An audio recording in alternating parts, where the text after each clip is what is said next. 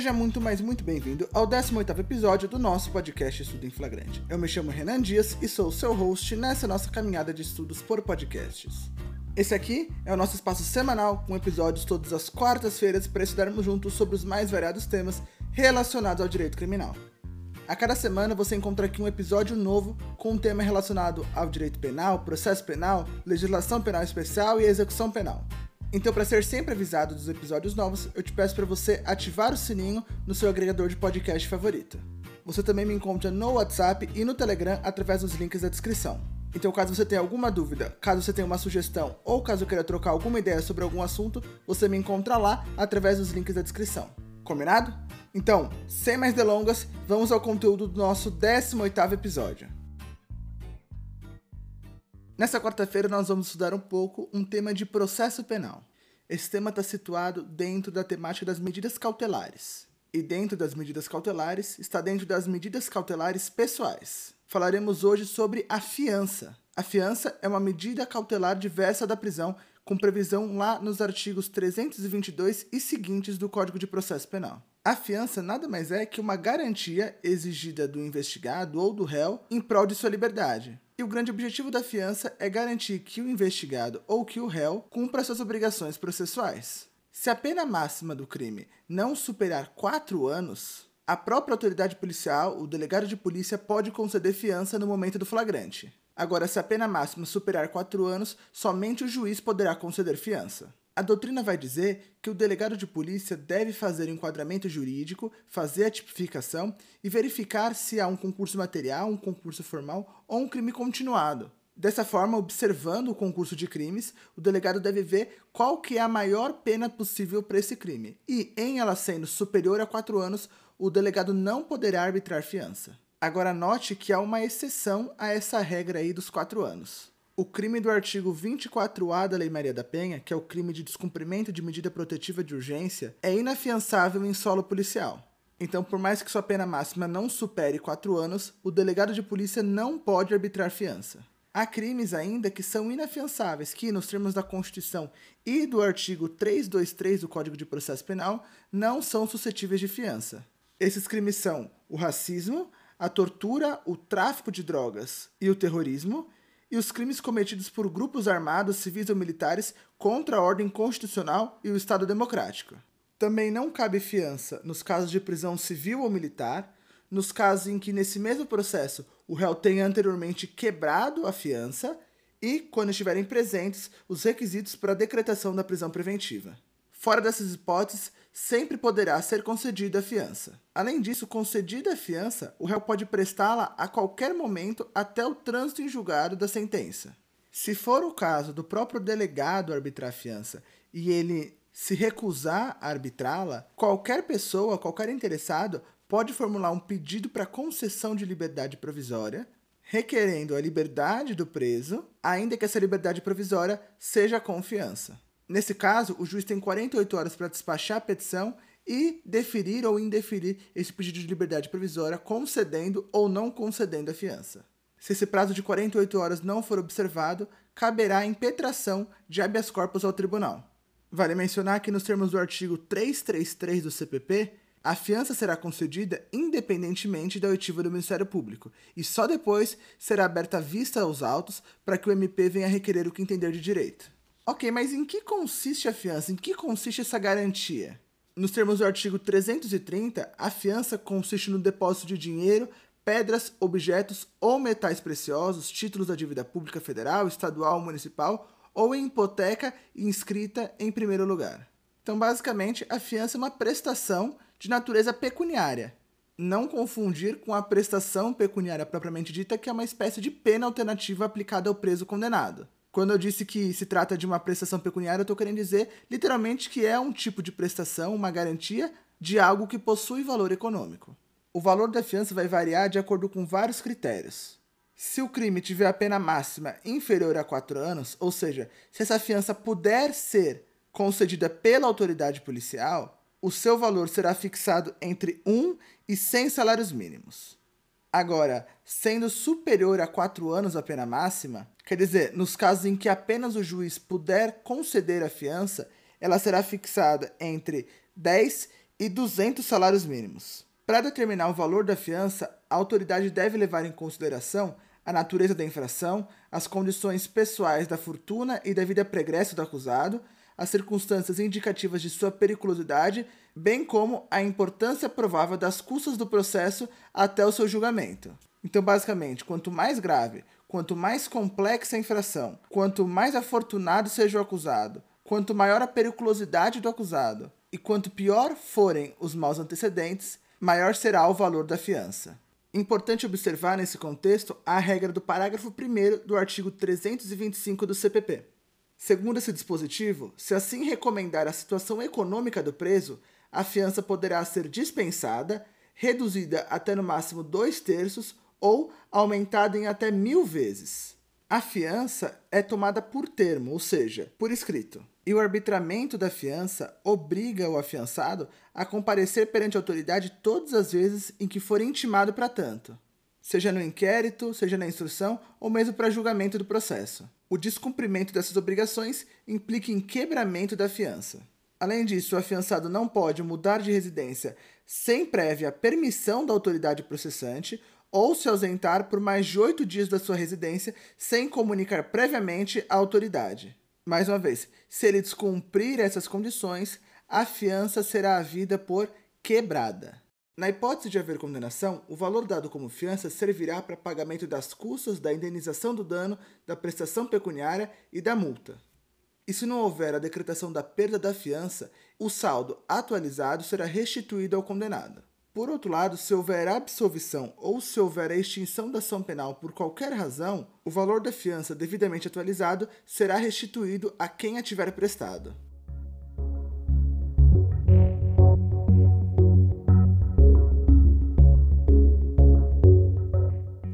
Em relação à fiança, há cinco possíveis eventos que podem ocorrer no curso do processo ou da investigação. Esses eventos são o reforço, a cassação, o quebramento, o perdimento e a restituição. Em primeiro lugar, o reforço vai ser exigido em três possíveis situações. Quando a autoridade tomar por engano um valor insuficiente a título de fiança, Imagine, por exemplo, que o delegado arbitra a fiança em meio salário mínimo, que é um valor inferior ao piso previsto em lei. Nesse caso, a autoridade pode exigir o reforço, que seria o complemento da fiança. Também será exigido reforço quando houver a depreciação do material ou perecimento dos bens hipotecados ou calcionados ou depreciação dos metais ou pedras preciosas. Então, basicamente, se os bens dados como fiança perderem seu valor de mercado de modo que não possam fazer frente ao valor da fiança, a autoridade pode determinar o reforço da fiança. E por fim, também será exigido reforço da fiança quando for inovada a classificação do delito. Vamos supor que uma pessoa foi presa em flagrante por uma suposta lesão corporal. Em princípio, se entendeu que essa lesão corporal se tratava de uma lesão leve, a do 129 CAPT. Esse crime tem pena máxima de um ano. Então, o valor da fiança deveria ter sido fixado entre 1 e 100 salários mínimos. Vamos supor que a fiança foi fixada em 5 salários mínimos, então. Só que, após perícia, se constatou que a lesão causou perigo de vida à vítima, de modo que, na verdade, se trata de uma lesão grave, a do parágrafo 1 do artigo 129 do Código Penal. A pena dessa modalidade de lesão vai até 5 anos, ou seja, o valor mínimo da fiança é 10 salários mínimos. Nessa hipótese, a autoridade pode exigir o reforço da fiança, isso é, a complementação do valor da fiança. Se a fiança não for reforçada, a fiança será tornada sem efeito. Preste atenção nisso porque essa consequência é bastante contraintuitiva. Nos termos do artigo 337 do CPP, a fiança declarada sem efeito será atualizada e, sem nenhum desconto, restituída a quem a tiver prestado. Eu digo contraintuitiva porque parece, ué, o réu deixa de cumprir uma obrigação e ainda assim recebe de volta o valor da sua fiança? Sim, é exatamente isso. Nesse caso, o juiz pode fixar outra medida cautelar pessoal diversa da prisão. Ou, se estiverem presentes os requisitos da prisão preventiva, o juiz pode declarar a prisão preventiva se houver requerimento. Note que a redação do parágrafo único do artigo 340 do CPP não pode ser aplicada em sua literalidade no nosso atual sistema.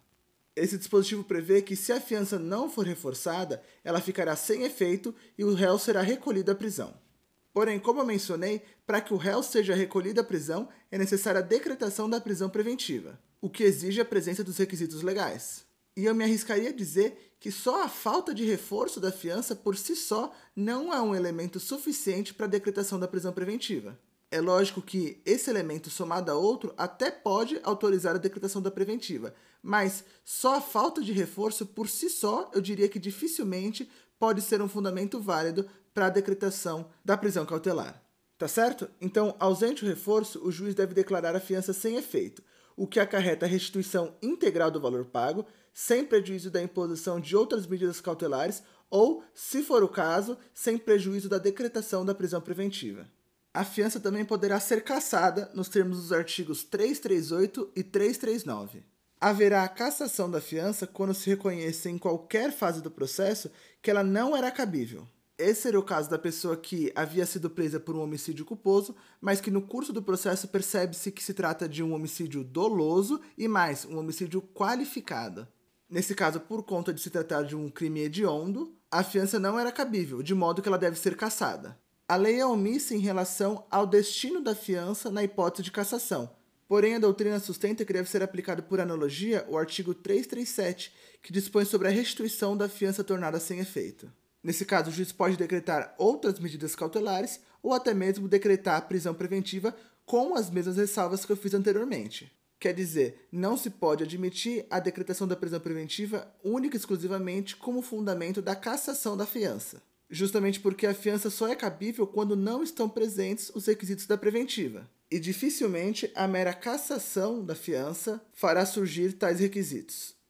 Enquanto o reforço e a cassação não são propriamente punições ao afiançado, o quebramento e o perdimento podem sim ser interpretadas como tal, já que acarretam a perda, ainda que parcial, da fiança. A quebra da fiança ocorre quando o afiançado deixa de cumprir com as suas obrigações. Então, nos termos do artigo 341 do CPP, julgar-se-á quebrada a fiança quando o acusado, regularmente intimado para os atos do processo, deixa de comparecer sem justo motivo, quando deliberadamente pratica ato de obstrução ao andamento do processo, quando descumpre medida cautelar imposta cumulativamente com a fiança, quando resiste injustificadamente à ordem judicial ou quando pratica nova infração penal dolosa. Nesses casos, o quebramento injustificado da fiança importa em perda da metade de seu valor. Além disso, o juiz vai decidir sobre a imposição de novas medidas cautelares ou mesmo, dependendo da gravidade da situação, o juiz pode optar pela decretação da prisão preventiva se houver requerimento. Essa metade do valor da fiança que foi perdida vai ser usado para pagamento dos encargos processuais e o remanescente será recolhido ao fundo penitenciário. Adiante, também poderá ocorrer a perda da fiança. Nos termos do artigo 344 do CPP, entender-se-á perdido na totalidade o valor da fiança se, condenado, o acusado não se apresentar para o início do cumprimento da pena devidamente imposta. No caso de perda da fiança, o seu valor deduzido das custas e os demais encargos será recolhido ao fundo penitenciário. E por fim, o valor da fiança também pode ser restituído nos termos do artigo 337 do CPP. Na verdade, nós já conversamos sobre as hipóteses de restituição da fiança. A primeira hipótese é quando a fiança é tornada sem efeito, o que ocorre nas hipóteses de reforço, ou melhor, quando não há reforço, e quando há cassação da fiança. Como já falamos, o valor da fiança vai ser restituído e o juiz vai decidir sobre a aplicação de outras medidas cautelares ou até mesmo a prisão. No caso de quebramento, o destino da metade não perdida vai depender do resultado do processo. Se o réu for condenado, esse valor vai ser usado para pagamento da multa, para pagamento da indenização, da prestação pecuniária e o restante será restituído. Agora, na hipótese de absolvição, todo esse valor será devidamente atualizado e restituído a quem tiver prestado a fiança. E a segunda hipótese de restituição da fiança é o trânsito em julgado da sentença absolutória. Assim como cessam todas as demais medidas cautelares, a fiança também cessará, de modo que seu valor atualizado deve ser restituído a quem a tiver prestado.